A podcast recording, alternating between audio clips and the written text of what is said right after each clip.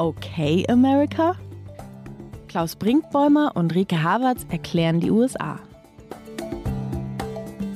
Hallo zu Okay America, dem transatlantischen Podcast von Zeit Online und MDR Aktuell. Ich bin Rike Havertz, internationale Korrespondentin von Zeit Online und gerade in Tokio. Und ich bin Klaus Brinkbäumer, Programmdirektor des Mitteldeutschen Rundfunks und immer noch und immer wieder in Leipzig. Rike, warum in Tokio? G7?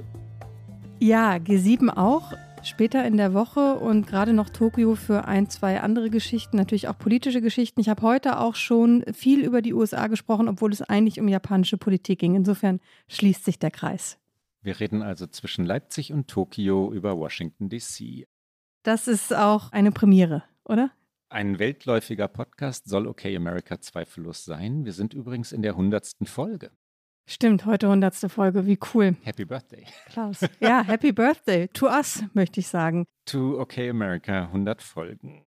Ja, die 99. Folge schon auf dem schönen Podcast-Festival, das war ja auch ganz wunderbar. Und dann jetzt direkt die 100. Wir können gerade ständig feiern. Wir können ständig feiern und wollen heute reden über die Grenze, wieder einmal über die amerikanisch-mexikanische Grenze, also die Grenze im Süden der USA und dann etwas breiter oder abstrakter formuliert, Title 42. Was ist das? Es geht um Migration und dann wollen wir Fragen beantworten.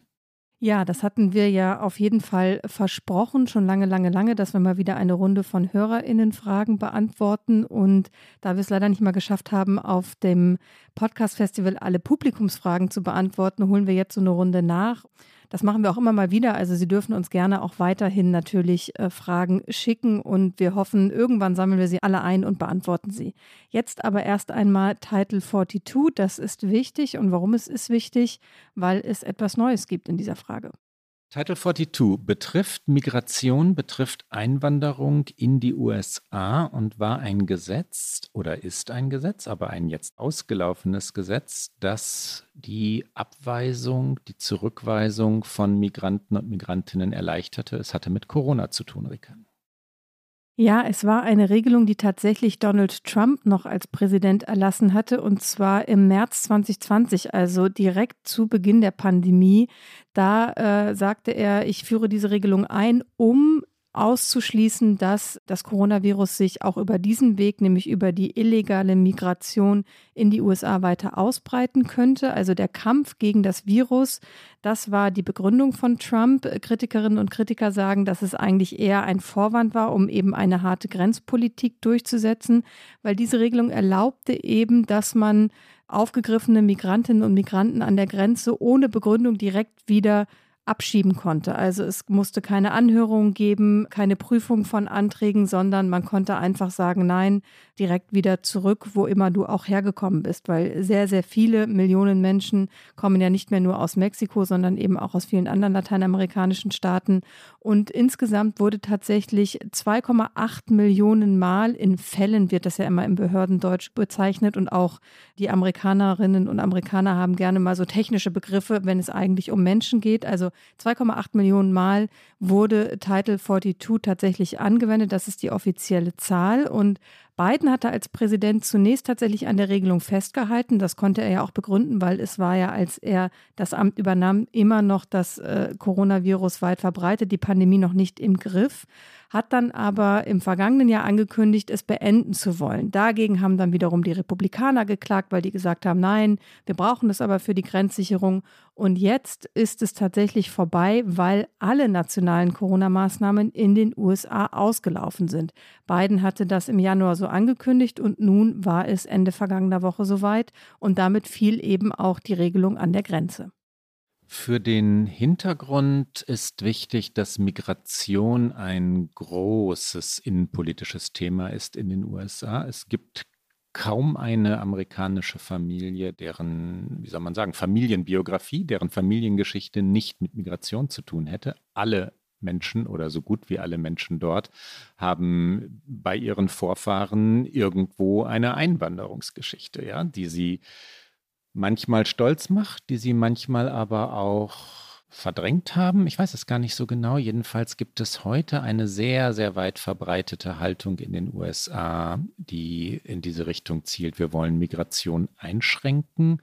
Es ist ein kulturpolitisches Thema. Es ist ein Thema der amerikanischen Spaltung. Es ist ein konservatives Leib- und Magenthema, die Grenzen zu sichern, Migration zu verhindern. Und deswegen ist es heikel für Joe Biden. Vor dem Ende von Title 42 waren 11.000 Menschen am Tag aufgegriffen worden von den Grenzbeamten der CBP, das ist die Customs and Border Protection. 11.000 Menschen am Tag. Dann gab es diese Furcht, du hast es gerade schon angesprochen, boah, was passiert jetzt, wenn das Gesetz ausläuft? Wird es dann nicht mehr steuerbar sein? Das hatte die Regierung befürchtet. Ganz so schlimm kam es zunächst nicht. 6300 Menschen wurden laut offiziellen, also laut Behördenangaben am Freitag direkt nach Auslaufen des Gesetzes aufgegriffen, 4200 am Samstag, aber es sind nach wie vor hohe Zahlen. Es sind hohe Zahlen, aber tatsächlich hatten sich die USA fast so ein bisschen auf einen Notstand mhm. äh, vorbereitet. Diese Begriffe fehlen immer, ne? Ja, Notstand. Ja, weil natürlich, also vor allen Dingen die Republikaner gesagt haben, jetzt passiert das Unfassbare an den Grenzen. Die US-Regierung hat gesagt, nein, nein, das wird nicht geschehen, aber trotzdem könnte es natürlich chaotisch werden, weil tatsächlich auch auf lateinamerikanischer Seite, also auf der anderen Seite der Grenze, offensichtlich in vielen sozialen Netzwerken auch extrem viele Falschinformationen kursierten, eben unter dem Hashtag Title 42 wurde auf Social Media im Grunde fast dazu aufgerufen, kommt jetzt, weil wenn Title 42 fällt, dann sind alle Grenzen offen, was natürlich nicht der Fall ist. Das hat Biden auch nie gesagt.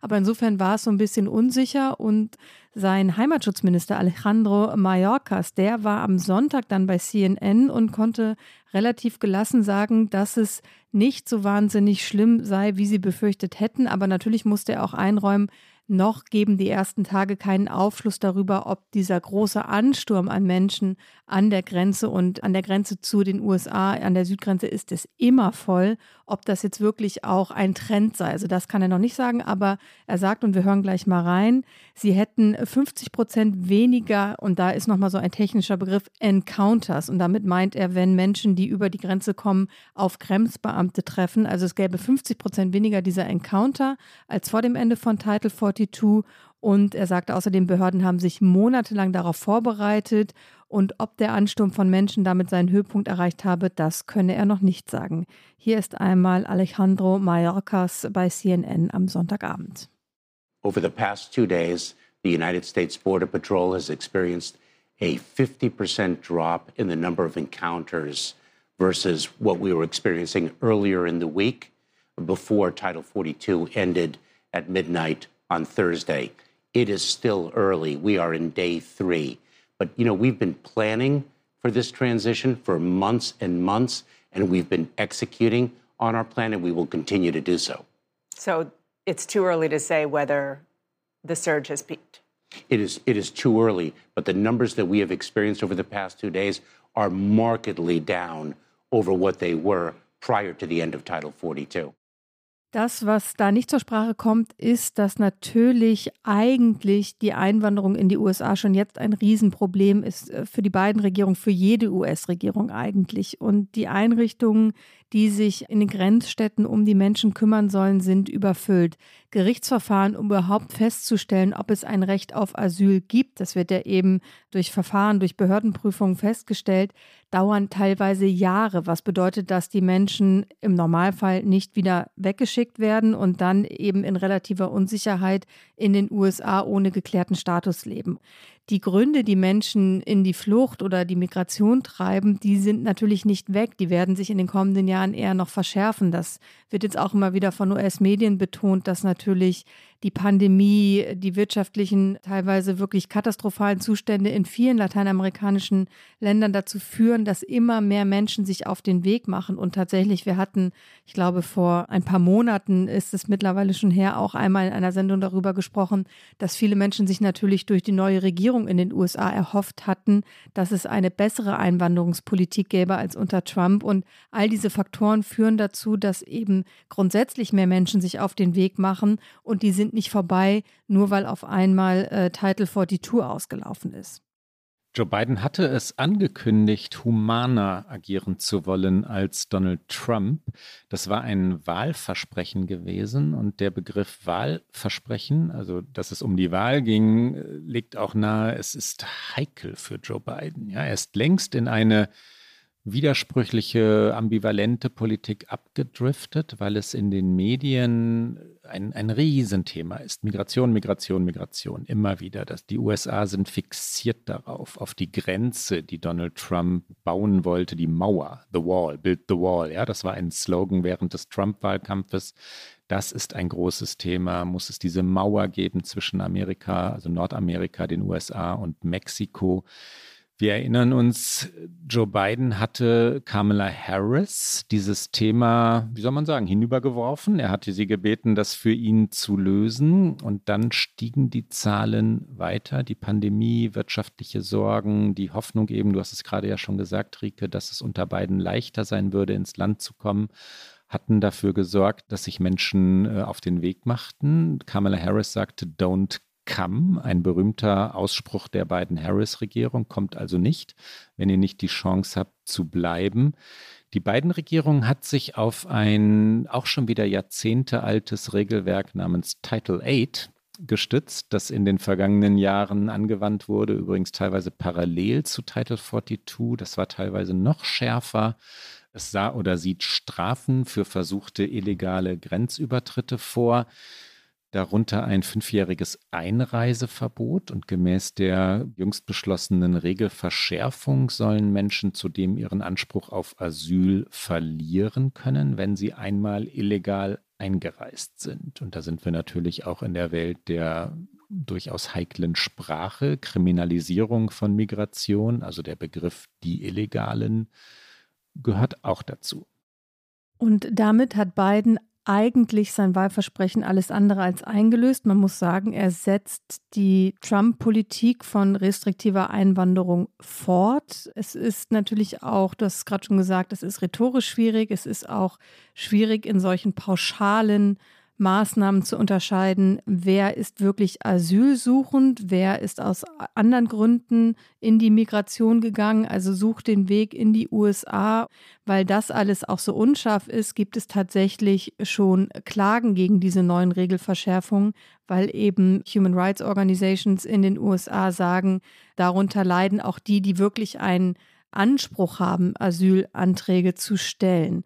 Es gibt auf der anderen Seite auch eine Biden-Regierung, die versucht, etwas zu verändern in der Einwanderungspolitik, die mehr Möglichkeiten schaffen möchte, eine legale Einreise zu ermöglichen. So sind zum Beispiel Menschen jetzt aufgefordert, Migranten über eine Smartphone-App einen Termin mit Grenzbeamten zu beantragen. Allerdings gibt es bei dieser App enorme Probleme. Sie heißt CBP One. Es gibt technische Probleme. Die Termine sind natürlich stark begrenzt, nicht so, dass man da eine große Auswahl hat. Dann muss man natürlich dafür ein Smartphone haben, Internetzugang, Strom. Ich erinnere mich an Bilder in den vergangenen Tagen vor dem Auslaufen von Title 42, als auch schon Grenzstädte so überfüllt waren, haben Menschen, die da wohnen, ihre Steckdose für eine Stunde gegen Geld vermietet, dass Menschen eben ihr Handy aufladen können. Also diese App ist so ein technischer Weg, der nicht unbedingt vielversprechend ist. Es soll Regionalzentren geben, unter anderem in Kolumbien und Guatemala, wo dann Menschen Asyl beantragen können, damit sie sich eben nicht ganz auf den Weg bis an die Grenze machen. Diese Regionalzentren gibt es aber noch nicht. Und dann sagen die USA, hey, wenn ihr einen Sponsor habt, also wenn ihr jemanden habt, der in den USA lebt und für euch finanziell bürgen kann oder wenn ihr Verwandtschaft habt, die eben finanziell gut aufgestellt ist, dann kommt doch mit dem Flugzeug und wenn ihr aus Venezuela, Haiti, Nicaragua oder Kuba kommt, dann werden wir bis zu 30.000 Menschen monatlich aufnehmen und auch noch zusätzlich bis zu 100.000 Menschen aus Guatemala, El Salvador und Honduras. Aber das hängt eben davon ab, ob diese Menschen in den USA eine Anlaufstelle haben. Zu der Frage, was das eigentlich mit Wahlkämpfen und Politik im realpolitisch harten Sinne zu tun hat, gehört natürlich auch die Wahrheit, dass diejenigen, die über die Grenze kommen oder die, die in den vergangenen Jahren über die Grenze gekommen sind, nicht wählen oder selten wählen. Es gibt eine wirklich inzwischen sehr, sehr, sehr große Bevölkerungsgruppe in den USA, vor allem in den Großstädten. Es sind Millionen von Menschen, die nicht wirklich krankenversichert sind, die die Sozialsysteme auch ansonsten nicht nutzen können, weil sie nicht offiziell anerkannt sind, aber sie arbeiten. Teilweise gehen Kinder dann auch doch zur Schule, aber wählen? Nein, die wählen nicht. Teilweise zahlen sie ja sogar Steuern. Ja. Es gibt da ja so komische ambivalente Wege, dass du papierlos sein kannst und trotzdem Steuer zahlst. Aber natürlich wirst du dich dann nicht noch bei einer Behörde zur Wahl registrieren. Das ist ja nochmal irgendwie eine, eine Hürde mehr. Also die Menschen, denen eine mildere Migrationspolitik, eine tolerantere Migrationspolitik Argumente liefern würde, eine bestimmte Partei zu wählen, die wählen nicht. Ne? Und diejenigen, die wählen, wollen Abschottung. Das ist jetzt etwas zu pauschal formuliert, aber auch nicht falsch. In Wahrheit ist es so. Der republikanische Senator Ted Cruz übrigens sagte in der Grenzstadt Brownsville zu Journalisten, er sei wütend, weil die beiden Regierungen die bewusste Entscheidung getroffen habe, die Grenzen für etwas zu öffnen, das nicht weniger als eine Invasion ist. Hier kommt Ted Cruz. I'm standing here at our southern border. That's the Rio Grande River right behind me. I'm in Brownsville, Texas. Title 42 is going to expire in just a few hours. We're seeing an invasion at our southern border, and there are right now over 22,000 illegal immigrants right across the river. You can see the lights, you can see people camping out, you can see a fire right there. If you look, you can see them. They're waiting. They're waiting for Title 42 to expire. And then the invasion we're going to see is going to be massive. We already have the worst illegal immigration in the history of our country. And in just a few hours, it's getting worse. Joe Biden, this is your fault. So kennt man Ted Cruz, so schätzt man ihn, möchte ich leicht ironisch sagen. Ich erinnere mich leider immer, wenn wir über Ted Cruz sprechen, daran, dass er ja aus Texas, als es da diesen wahnsinnigen Stromausfall gab nach diesem überraschenden Wintersturm, es war Anfang 2021, ich möchte nicht lügen, und ich saß nämlich auch, ich erinnere mich so, weil ich in Houston selber fest saß, ohne Flüge, ohne Strom, ohne Wasser. Und Ted Cruz hatte sich ja auf den Weg nach äh, Cancun gemacht, um dort die Sache auszusitzen. Also auch immer sehr ambivalent, aus welchem Blickwinkel er Dinge betrachtet. Den Stromausfall selbst hat er in Cancun ausgehalten und hat von da aus übrigens dann natürlich Hilfe ähm, vom Bund eingefordert für seinen Bundesstaat. Und natürlich ist das auch eine Frage Ted Cruz ist Senator in Texas und Texas ist natürlich ein Bundesstaat, der erheblich belastet ist durch die Zahl an Menschen, die dort in eine Erstaufnahmeeinrichtung gehen. Aber natürlich wird das alles vom Bund mitfinanziert. Und was da betrieben wird, ist einfach Wahlkampf. In Texas hat ja auch Gouverneur Greg Abbott schon Migrantinnen und Migranten in Busse gesetzt und dann an Ostküstenstaate fahren lassen, damit im Grunde genommen die liberalen Demokraten, ich setze wieder meine Air Quotation Marks, sehen, was es bedeutet, wenn eben sie Menschen, die über die Grenze kommen, vor ihrer eigenen Tür haben. Also es ist extrem populistisch und es wird, glaube ich, keine zu steile These, eins der Top-Themen im Präsidentschaftswahlkampf äh, im nächsten Jahr werden. Und es wird ein für Biden extrem schwieriges Thema werden, weil er zum einen natürlich nicht sagt, ich mache alle Grenzen auf, zum anderen aber wie kaum ein Politiker, kaum jemand eine Antwort, eine einfache Antwort auf Migrationsfragen findet und gleichzeitig der liberale Flügel seiner eigenen Partei natürlich Dinge, die jetzt ablaufen, dass er eben mit Title 8 eine alte Regelung aufgreift, die sehr restriktiv ist, ebenfalls kritisiert. Also da muss er im Grunde genommen vor seinen eigenen Wählerinnen und Wählern, die liberal sind, versuchen etwas zu verkaufen und vor den Wechselwählern, die oftmals extreme Sorgen haben, was passiert, wenn zu viele Menschen ins Land kommt. Etwas, also es wird, glaube ich, extrem schwierig für ihn, das zu verkaufen. Und dazu noch zwei kurze Ergänzungen. Die Demokraten sind immer noch überrascht davon, dass sich das Wahlverhalten in den USA verändert hat in den vergangenen Jahren, dass es vielschichtiger geworden ist, nicht mehr so eindeutig kategorisierbar ist. Und das meint konkret, dass zum Beispiel die Nachkommen von eingewanderten Kubanern, Kubanerinnen heute oft republikanisch wählen, dass aber auch andere Einwanderungsgruppen, also Einwanderer, Einwanderinnen aus anderen Nationen, wenn sie erst einmal in den USA sind, öfter als zuvor vermutet dazu tendieren, ja, konservativ zu wählen, die Grenzen schützen zu wollen. Die Demokraten hatten bis vor 10, 12 Jahren gedacht, Migranten oder ehemalige Migranten und Migrantinnen wählen automatisch demokratisch und das ist falsch. Das ist für Biden und für die Demokraten schwierig. Die Entwicklung der vergangenen Jahre, dass nämlich die Konservativen sehr viel mehr Wahlen gewonnen haben, als äh, zuvor erwartet worden war aufgrund der demografischen Entwicklung, ist heikel. Ne? Ein Wort noch ganz kurz zu, der, zu dem Begriff Invasion, den Ted Cruz verwendet hat. Das ist für mich das entscheidende Wort. Diese Militarisierung der Sprache, diese Aufrüstung, die im Deutschen ja dann auch ihre Parallele findet, wenn wir von Sturm, Ansturm, Flut, Welle reden, obwohl es um einzelne Menschen geht, die aus guten Gründen fliehen und sich auf den Weg machen. Und wenn der gute Grund nur mit Air Quotation Marks, wie du es immer so schön nennst, darin besteht, dass sie ein besseres Leben suchen. Die äh, Invasion ist eine militärische, wäre eine militärische und eine militärische Invasion existiert nicht.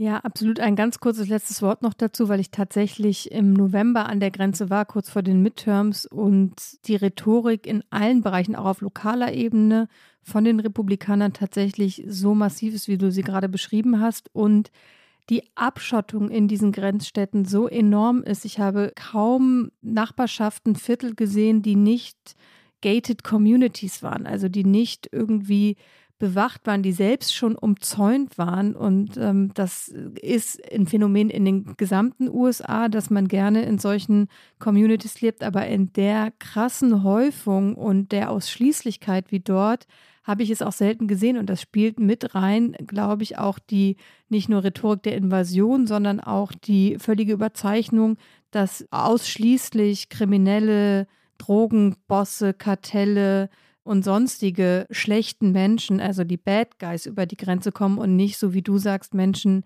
die aus welchen Gründen auch immer, und es gibt viele Gründe dafür, auf der Suche nach einem besseren Leben sind. Jetzt dann aber zu unseren HörerInnen-Fragen, damit wir auch noch ein paar beantworten und diese Sendung nicht auch noch verplaudern mit so einem ernsten Thema wie der Migration. Und wir werden mit Sicherheit auch darauf zurückkommen in den kommenden Monaten. Wir sind gefragt worden nach den Tennessee Three. Die Tennessee Three erklären wir gleich. Die Frage lautete, wie ist eure Lageeinschätzung? Nicht nur zum Konflikt zwischen den Protestierenden und der Waffenlobby oder dem Konflikt zwischen Demokraten und Republikanern, sondern auch zum Einfluss, den die Gen Z, also die Generation Z, auf die Politik in den USA hat. Sarah Schöniger und Manuel Hein fragen dies. Rike. Ja, vielleicht erstmal kurz, wer sind die Tennessee Three? Das sind die Demokraten Justin Jones, Justin Person und Gloria Johnson.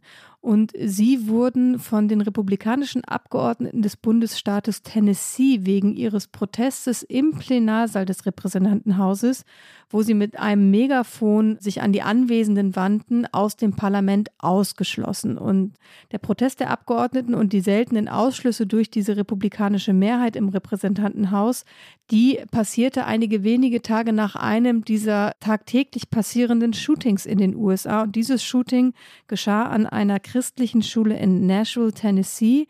Sechs Menschen starben, darunter drei neunjährige Schüler. Die Republikaner also, die die deutliche Mehrheit haben, stimmten dafür, Justin Jones und Justin Person, die schwarz sind, beide schwarz sind, wegen ihrer Rolle als Anführer von Demonstrationen aus dem Parlament zu werfen. Ne? Die Abgeordnete Johnson, die weiß ist, überstand die Abstimmung. Wir sind bei Rassismus. Wir sind bei Rassismus in Tennessee, einem der Zentren einstiger rassistischer Politik, Ausgrenzung, ähm, Sklaverei. Das ist ein Dauerthema in Tennessee und natürlich in vielen amerikanischen Bundesstaaten, dort aber eben auch. Wenn also eine parlamentarische Mehrheit schwarze Abgeordnete wirklich ausschließen will, ähm, ihr demokratisches Recht, die sind gewählte Abgeordnete, nicht mehr ausüben lässt, kommen wir da an die Grenzen der Demokratie? Ich finde ja, tatsächlich, das Thema ist wirklich vielschichtig, weil es eben um Rassismus geht, weil es auch um die Frage geht, andere Meinungen äh, konsequent auszuschließen, womit wir wieder beim Waffen- und Waffenkontrollthema wären Und in Tennessee ist es nicht das erste Mal. Tennessee war auch der Bundesstaat, da ging es um diese Kontroverse um den Comic Maus. Wir hatten darüber gesprochen, also diese Graphic Novel, die zensiert werden sollte aus hanebüchenden Gründen, also Buchzensur, das ja mittlerweile fast überall in den USA in republikanisch dominierten Bundesstaaten ein Thema ist, hatte auch mit seinen Ursprung in Tennessee. Und ich glaube, diese Supermajority, also diese absolute Mehrheit, die die Republikaner dort haben, die führt dazu, dass der Bundesstaat auf Bundesstaatenebene tatsächlich mittlerweile demokratiefeindlich ist. Ich würde das so sagen, ja. Die beiden, Jones und Pearson, haben auf Interimsbasis ihr Abgeordnetenrecht zurückerhalten. Also sie wurden von lokalen Gremien in ihren jeweiligen Wahlkreisen wieder entsandt. Sie sind also im Moment, so kann man es sagen, Abgeordnete zweiter Klasse, geduldet. Interimsbasis meint genau dies. Joe Biden hat die Vorgänge als schockierend, undemokratisch, ohne Präzedenzfall bezeichnet. Das sind drei Zitate. Er sagte, dass die Demokratie nichts garantiere und dass jede Generation für die Demokratie kämpfen müsse. Und da wir gefragt wurden von Sarah Schöniger und Manuel Hein, wie wir denn die Lage einschätzten, ich würde sagen, Joe Biden hat recht. Das ist demokratiegefährdend, das ist der Übergriff der Mehrheit, das ist rassistisch motiviert. Und da geschieht etwas in den USA, etwas Größeres. Polarisierung setzt sich fort in den Parlamenten, sie verändert demokratische Spielregeln, sie verändert die Normen und sie verändert zum Beispiel das Verhalten der Mehrheiten gegenüber den Minderheiten. Toleranz schwindet. Der republikanische Gouverneur von Montana, Greg Gianforte, hat ein Gesetz unterzeichnet, das die Rechte von Transgender People, Transmenschen, vor allem Minderjährigen einschränken soll. Da geht es um medizinische Versorgung, soziale Absicherung. Dieses Gesetz also soll die Rechte, auch was Hormonbehandlungen und dergleichen angeht, massiv beschränken. Und dann gab es den Fall von Zoe Zephyr, eine Abgeordnete, die für jene Rechte, jene Minderheitenrechte eingetreten war. Und Zephyr wurde ausgeschlossen. Sie durfte an der Debatte nicht länger teilnehmen. Und auch das ist nicht demokratisches Verhalten, wie es sein sollte. Sapphire, die selbst eine Transperson ist, hat angekündigt, sie würde noch einmal antreten wollen. Also sie lässt sich davon nicht einschüchtern. Das ist ein äh, ermutigendes Zeichen. Und nur ganz kurz, darüber könnten wir eine eigene Sendung machen, die Frage, wie groß wird der Einfluss der Gen Z auf die Politik in den USA sein? Natürlich aus meiner Sicht enorm groß und mit jedem Jahr, in dem sich der demografische Wandel weiter vollzieht, wird er größer. Aber es gibt zwei problematische Faktoren. Ich nenne sie problematische Faktoren, wenn ich es aus der demokratischen Strategie heraus betrachte.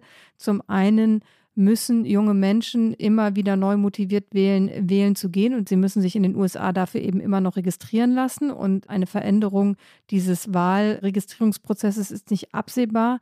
Und Joe Biden könnte diese Wählerinnen und Wähler jetzt in dem kommenden Präsidentschaftswahlkampf noch einmal enttäuschen. Sie waren im Grunde eh schon nicht seine Fans und haben ihn aber gewählt, weil er eben der demokratische Kandidat war.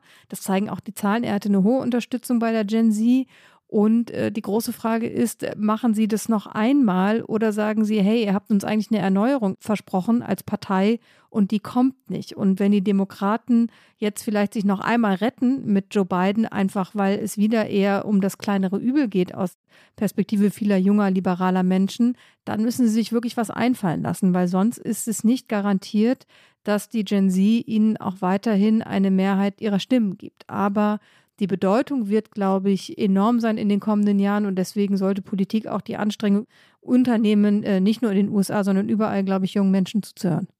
Rike, weitere Fragen. David Capell oder Capel, ich weiß leider nicht, wie wir den Namen, äh, den Nachnamen aussprechen. David also möchte von, oder David möchte von uns wissen, wie wir die Chancen von Ron DeSantis bewerten. Und dann können wir gleich anschließen Josef Mörchen und Christoph Neunzig fragen, wie wir Nikki Haleys Chancen für die Präsidentschaftswahl 2024 bewerten würden und ob es andere Frauen gäbe, die sich bewerben würden. Rike, was meinst du? Ron DeSantis, Nikki Haley? Nein und nein, gerade. Aber ich äh, hole da noch etwas aus. Vielleicht einmal ganz kurz zu Nikki Haley, weil das ist ein bisschen schneller erzählt. Sie hat äh, aus meiner Sicht keinerlei Chancen. Es gibt aktuelle Umfragen, eine aus South Carolina, das ist der dritte Primary State für die Republikaner, dann auch bei 538, die ja konstant alle Umfragen von möglichen Präsidentschaftsbewerberinnen und Bewerbern aufzeichnen und da liegt sie weit, weit abgeschlagen. In South Carolina hat sie 8 Prozent, bei 538 sogar nur 3,9 Prozent und das ist äh, ein Trend, den wird sie nicht mehr umkehren können. Es gibt Zyniker, die sagen, Trump ist gar nicht so trumpig ihr gegenüber, also gar nicht so ausfällig und aggressiv, weil er einfach sie nicht wichtig genug nimmt. Und ich glaube, das stimmt einfach. Sie war ja tatsächlich unter Trump und von Trump nominiert und berufen die UN-Botschafterin der USA. Davor war sie Gouverneurin von South Carolina. Sie war also eigentlich mit Trump enge, aber jetzt auch nicht so eng, dass sie nicht sagen würde, sie möchte gegen ihn antreten. Sie macht nicht ganz offen eine Fla also sie ist, sie ist keine Liz Cheney, in dem, dass sie sagt, äh, das, was Trump da gemacht hat, ist äh, ein Verbrechen an der Verfassung und ist undemokratisch. Sie kritisiert ihn aber nur milde und man muss auch sagen, sie ist aus ihrer Zeit als UN-Botschafterin, sage ich mal, was den Ruf angeht, relativ unbeschadet aus dieser Trump-Administration hervorgegangen, aber dennoch ist sie zu profillos, das muss man einfach sagen. Und das hat jetzt nichts mit ihrem Geschlecht zu tun, sondern einfach mit dem, was sie politisch sagt, als dass sie gegen jemanden wie Trump oder, und damit leite ich geschickt über, Ron DeSantis ankommen könnte. Wäre denn Ron DeSantis noch jemand, der Trump gefährlich werden könnte, Klaus?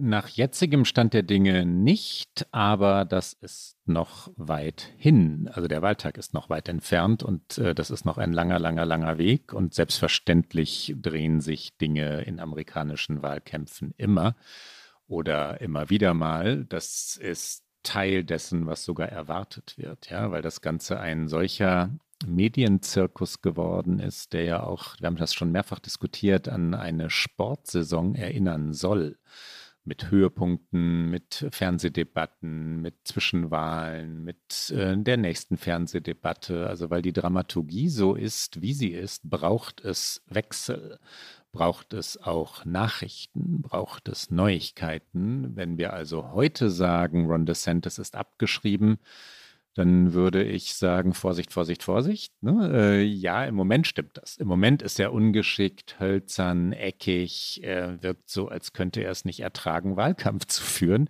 als könnte er es nicht ertragen, menschennahe zu sein. Und das ist für einen Wahlkämpfer keine besonders attraktive Eigenschaft.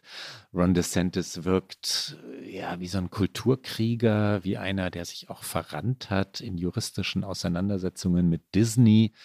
Disney betreibt Disney World in Florida, im Norden Floridas und ist, äh, ist eines der großen Unternehmen, einer der großen Arbeitgeber in Florida. Sich mit denen juristisch zu verhaken, ist für einen Gouverneur bedingt zu empfehlen. DeSantis macht aber immer weiter mit diesen Konflikten und ähm, diese, dieses Kulturkriegerische wird ihm bei, bei den ganz fanatischen Republikanern getan dankt, aber ansonsten stößt er damit so in der Mitte der Gesellschaft im Moment eher auf Unverständnis. Aber noch einmal, Donald Trump steht in mehreren Fällen vor Gericht. Er kann verurteilt werden. Es kann sein, dass Trump schlicht aus dem Rennen genommen werden wird im kommenden Jahr. Und dann würden, ich bin jetzt im Konjunktiv, die Republikaner sich umsehen und überlegen, wen haben wir denn noch? Die Nummer eins ist weg. Oh, DeSantis, ne? Also so könnte es schon kommen. Bei Nikki Haley übrigens noch eine Ergänzung ergänzender Gedanke, die ist zu oft hin und her gegangen. Flip-Flopper ist so ein amerikanisches Wort, ein böses Wort. Sie hat Trump verdammt, sie hat sich Trump unterworfen, sie hat Trump wieder verdammt, dann hat sie ihn scharf kritisiert und am Ende bleibt Profillosigkeit. Das ist eine hochintelligente, außenpolitisch erfahrene Frau, die sich in den Wirren der Trump-Jahre verstrickt hat und ich halte sie für nicht wählbar. Ein letztes Wort dann von mir noch zu Ron DeSantis. Ich stimme dir in allem zu. Ich finde interessant, dass momentan man den Eindruck gewinnt, dass er es eben nicht schafft, Antworten auf Fragen zu finden, die diese Partei eben umtreibt. Das ist unter anderem das Verhalten zu Verhältnis zu Trump und auch das Verhalten von Trump. Also die Partei ist da ja auch äh, ambivalent außenpolitische Sachen. Er hat sich mit Kommentaren bezüglich des Kriegs in der Ukraine nicht besonders kompetent gezeigt. Jetzt will er das Abtreibungsrecht doch nochmal verschärfen, obwohl eigentlich das kein Gewinnerthema mehr ist für die Partei. Also ich habe das Gefühl, er hat halt über die Profilierung als Gouverneur von Florida und da kann er natürlich ganz singulär für seinen Bundesstaat ganz viel Politik machen und da kommt die Anti-Wokeness auch sehr gut an. Aber darüber hinaus fehlt ihm gerade so ein bisschen etwas Profilgebendes auf nationaler Ebene, solange eben Trump noch da ist und alles das bedient, was er auch bedient, nur noch krasser und in dem Fall besser, weil das kennen die Leute und äh, Trump hat die Leute eben auch schon seit Jahren auf sich eingeschworen. Insofern glaube ich, ist das auch gerade so ein, so ein Problem von DeSantis, weswegen er auch momentan seine Kandidatur noch nicht verkündet. Dass es Leute gibt, die sagen, er wird es nicht mehr tun, halte ich auch für verfrüht. Ich glaube, das kann man jetzt noch nicht sagen. Eine Frage schaffen wir noch, auf jeden Fall. Und dann müssen wir sagen, alle anderen kommen irgendwann. Und wir machen ja oft auch Fragen, die uns gestellt werden zu Sendungsthemen. Insofern, manche ergeben sich dann auch von selbst, erübrigen sich von selbst. Welche nehmen wir noch, Klaus? Felix Schulz möchte von uns wissen, ob Hakeem Jeffries, der Nachfolger Nancy Pelosis, als Minderheitenführer der Demokraten im Repräsentantenhaus, das Zeug zu mehr habe, also ich unterstelle das mal, künftiger Präsidentschaftskandidat sein könne oder natürlich das läge näher Speaker of the House werden könne. Es gibt noch einen zweiten Teil in der Frage von Herrn Schulz. Wie groß ist der Anteil Nancy Pelosis am Erfolg Joe Bidens in der ersten Hälfte von dessen Amtszeit? Rike. Pelosis Anteil ist, äh, und ich glaube, das ist der kürzere Teil der Antwort, tatsächlich äh, nicht zu unterschätzen aus meiner Sicht, weil sie mit ihrer unglaublichen Erfahrung dafür gesorgt hat, dass eben die Fraktion im Repräsentantenhaus zusammenstand. Also die Mehrheit war zwar relativ komfortabel für die Demokraten im Haus im Gegensatz zum Senat, aber eben auch nicht so komfortabel, als dass da jeder Flügel innerhalb dieser Fraktion sein eigenes Ding hätte machen können. Und es ist schon unübersichtlich in der Demokratischen Partei, weil sie eben sehr, sehr viele Interessen miteinander, ineinander vereint. Pelosi ist nicht zu Recht, als sie dann ausgeschieden ist, jetzt als äh, Speakerin, sehr dafür gefeiert worden, dass sie einfach wirklich, also das, was man im Amerikanischen sagt, to whip a caucus, also quasi die Peitsche schwingen kann, um die Fraktion zusammenzuhalten. Das konnte Pelosi. Pelosi konnte Allianzen schmieden, sie konnte Zusagen machen, die sie eingehalten hat und somit hat sie beiden im Repräsentantenhaus die Basis dafür geschaffen, Mehrheiten für seine Gesetze zu bekommen, die dann entweder mit einfacher Mehrheit oder eben äh, mit Stimmen der Republikaner im Senat noch verabschiedet wurden. Aber ich glaube, dass es so smooth im Repräsentantenhaus oft lief, war Grundvoraussetzung dafür, dass viele Gesetze verabschiedet werden konnten. Und ich war ja immer sehr kritisch Pelosi gegenüber, dass sie irgendwie das Ende nicht findet einer langen Karriere. Muss aber sagen, diesen Teil von ihrer Karriere finde ich tatsächlich auch beeindruckend, weil da hat sie gezeigt, was sie kann. Ich glaube, Kevin McCarthy, der jetzt äh, Speaker ist bei den Republikanern, wird zeigen, wie es nicht geht. Kleine steile These zum Abschluss hier. Das kann schon so sein. Hakim Jeffries, also der andere Teil der Frage. Hakim Jeffries ist, ich, ich stelle ihn, glaube ich, kurz mal vor, weil wir ihn tatsächlich noch nicht vorgestellt haben in OK America, obwohl wir 100 Folgen hinter uns haben. Hakim Jeffries also, geboren im August, am 4. August 1970 in Brooklyn, New York. Er ist der ältere von zwei Söhnen von Lenida und Marlon Jeffries. Der Vater übrigens war Sozialarbeiter und in der Drogenberatung tätig. Die Familie stammt aus Crown Heights, Brooklyn. Hakim Jeffries ist damit heute der Vertreter des achten Distrikts der in New York die Stadtteile Brooklyn und Queens umfasst. Seit 2013 ist Jeffries im Repräsentantenhaus. Ein brillanter Redner, gedankenschnell. Er ist vernetzt, er ist nach allem, was man aus der, ähm, so aus den vergangenen Jahren sagen kann, historisch bewandert, klug, schnell, also mit allem ausgestattet, was man bräuchte. Es ist aber in der amerikanischen Politik auch immer so oder in den vergangenen Jahrzehnten jedenfalls meistens so gewesen, dass eher Gouverneure oder Leute, die von außen kommen, dann in die Präsidentschaftswahlkämpfe jedenfalls erfolgreich einsteigen. Es ist nicht so, dass Senatoren nicht kandidiert hätten, aber oft kommt dann jemand wie Trump des Weges, ja, oder jemand, der oder die als Gouverneurin oder Gouverneur dieses Image des Entscheiders, des Machers, des Regierenden mitbringt, was für Senatoren und vor allem Abgeordnete im Repräsentantenhaus sehr viel schwieriger ist. Es gibt Ausnahmen. Obama ist eine. Obama war Senator. Aber die Wahrscheinlichkeit, dass Jeffries nun gleich der nächste Präsidentschaftskandidat wird, vermag ich noch nicht zu beziffern. Speaker of the House kann er eher werden. Wenn die Demokraten die Mehrheit erringen, dann ist er in der Position. Dann werden die Demokraten sich das auch nicht nehmen lassen,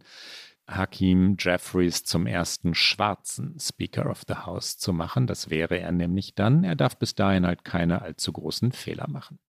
Ich glaube, wir hatten ihn tatsächlich einmal ganz kurz in einem kurzen O-Ton, weil er eine sehr erstaunliche Rede gehalten hat, als diese unsägliche Wahl von Kevin McCarthy, wie lange waren es, 15 Wahlgänge lang andauerte, daher. Und die hat mich damals auch sehr beeindruckt. Das war so ein Moment, der einen so ein bisschen gefesselt hat. Das war so ein ganz, ganz kleiner, mini kleiner Obama-Moment, weil sie rhetorisch so brillant war. Und ich glaube, daher rührt auch ein bisschen die Frage. Aber ich stimme dir zu, der Weg ist sehr, sehr weit und er ist natürlich, Aufmerksamkeit ist so viel in der US-amerikanischen Politik und momentan hat er so mit der Rolle, die er hat, so einen sehr behördlichen Posten. Also das ist nichts, wo man arg scheinen kann gerade. Wir haben eine Abschlussrubrik, wir haben eine liebste Rubrik. Und die ist das Get Out.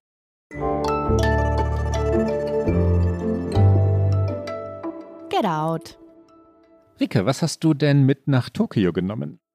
Ja, ich bin natürlich im Kopf gerade so ein bisschen thematisch gespalten, weil ich mich hier mit ganz viel äh, japanischer Politik beschäftige, dann in der Vorbereitung auf den Podcast wieder bei den USA natürlich war und da fiel mir natürlich nur ein einziges Get Out ein, nämlich wo sich diese beiden Dinge in den USA ganz vortrefflich treffen, und zwar in San Francisco im japanischen Viertel. Wer etwas mehr Zeit hat in der Stadt, sollte unbedingt nach Japantown gehen. Chinatown ist ja das sehr berühmte Viertel in San Francisco, aber Japantown ist wirklich ganz entzückend. Es gibt nur noch vier Japantowns in den USA tatsächlich und das in San Francisco ist das größte. Es gibt es seit 1906 und es umfasst etwa sechs Straßenblöcke. Also es ist wirklich relativ schnell zu durchlaufen. Und ich bin, als ich das letzte Mal in San Francisco war, mehr zufällig durch einen sehr langen Spaziergang durch die Stadt äh, eben in dieses Viertel geraten und fand es sehr spannend und schön. Man findet es sehr, sehr leicht, wenn man es googelt und auch, ich glaube, selbst auf Google Maps und allen anderen Karten auf den Smartphones ist es eingezeichnet, auch als Japantown. Und wer nicht nur die üblichen Sites machen möchte in San Francisco, Japantown. Warst du schon da? Ja, tatsächlich ja, Rike. Ich war, als ich in Santa Barbara in Kalifornien, Südkalifornien studiert habe, das ist viele Jahrzehnte her, deswegen musste ich kurz überlegen, Moment, war ich da schon mit einem uralten Ford Pinto unterwegs durch Kalifornien dann und bin nach San Francisco gefahren und tatsächlich auch dann eine Weile lang geblieben und durch die Stadt gestreunt und deswegen kenne ich Japantown, allerdings nicht so, wie es heute ist. Ähm, die Empfehlung, so mit meinen damaligen Erfahrungen, würde ich aber unbedingt mittragen und unterstützen. Ein Tipp ist es, ich muss mal wieder hin. Und was hast du mitgebracht, Klaus? Zum zweiten Mal schon Victory City Salman Rushdie. Zum zweiten Mal deshalb, weil ich es beim ersten Mal, unsere treuen Hörerinnen und Hörer werden sich erinnern, empfohlen hatte, ohne es gelesen zu haben.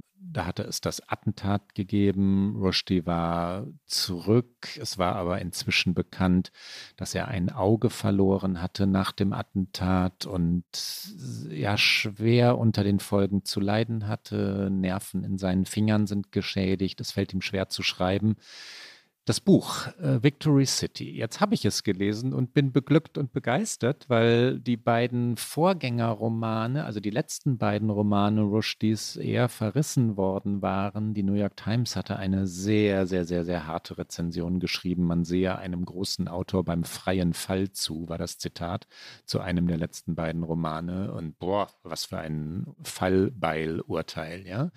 Die New York Times war aber vorschnell. Victory City ist großartig und äh, ganz weit, ganz äh, fantasievoll, auch fantastisch. Eine Frau wird weit über 200 Jahre alt und äh, quasi Göttinnen gleich. Aber so ist Rushdie immer. Der Roman hat ein spektakuläres Eingangskapitel. Eine junge Frau, das ist die spätere Heldin des Romans, die dann so alt wird erlebt, wie die vielen Frauen ihrer Gemeinschaft alle gemeinsam ins Feuer gehen, buchstäblich ins Feuer gehen, weil nämlich die Männer eine Schlacht verloren haben. Die Frauen haben die Männer verloren und gehen dann ins Feuer. Ja? Was für ein Frauenbild ist das? Was für ein Gesellschaftsverständnis ist das? Die Heldin des Romans schwingt sich auf, diese Welt zu verändern. Pampa Campana heißt sie übrigens. Ich greife jetzt nicht weit vor. Diese Geschichte spielt, was ich gerade erzählt habe, spielt ganz zu Beginn. Also ich zerstöre keinen Spannungsverlauf. Ich möchte das Buch empfehlen. Ganz am Ende übrigens steht, All that remains is this city of words. Words are the only victors. Worte als alleinige Sieger und Siegerinnen der Geschichte. So jedenfalls ist es gemeint. Und das war's für heute bei OK America. Sie hören uns alle zwei Wochen donnerstags auf Zeit Online, mdr.de, in der ARD Audiothek, auf allen guten Podcast-Kanälen und auch immer mal wieder sonntags beim Podcast Sonntag von MDR aktuell. Unsere nächste Folge hören Sie am 1. Juni. Wenn Sie uns schreiben mögen, erreichen Sie uns unter okamerica.zeit.de. Bis dann. Bis dann.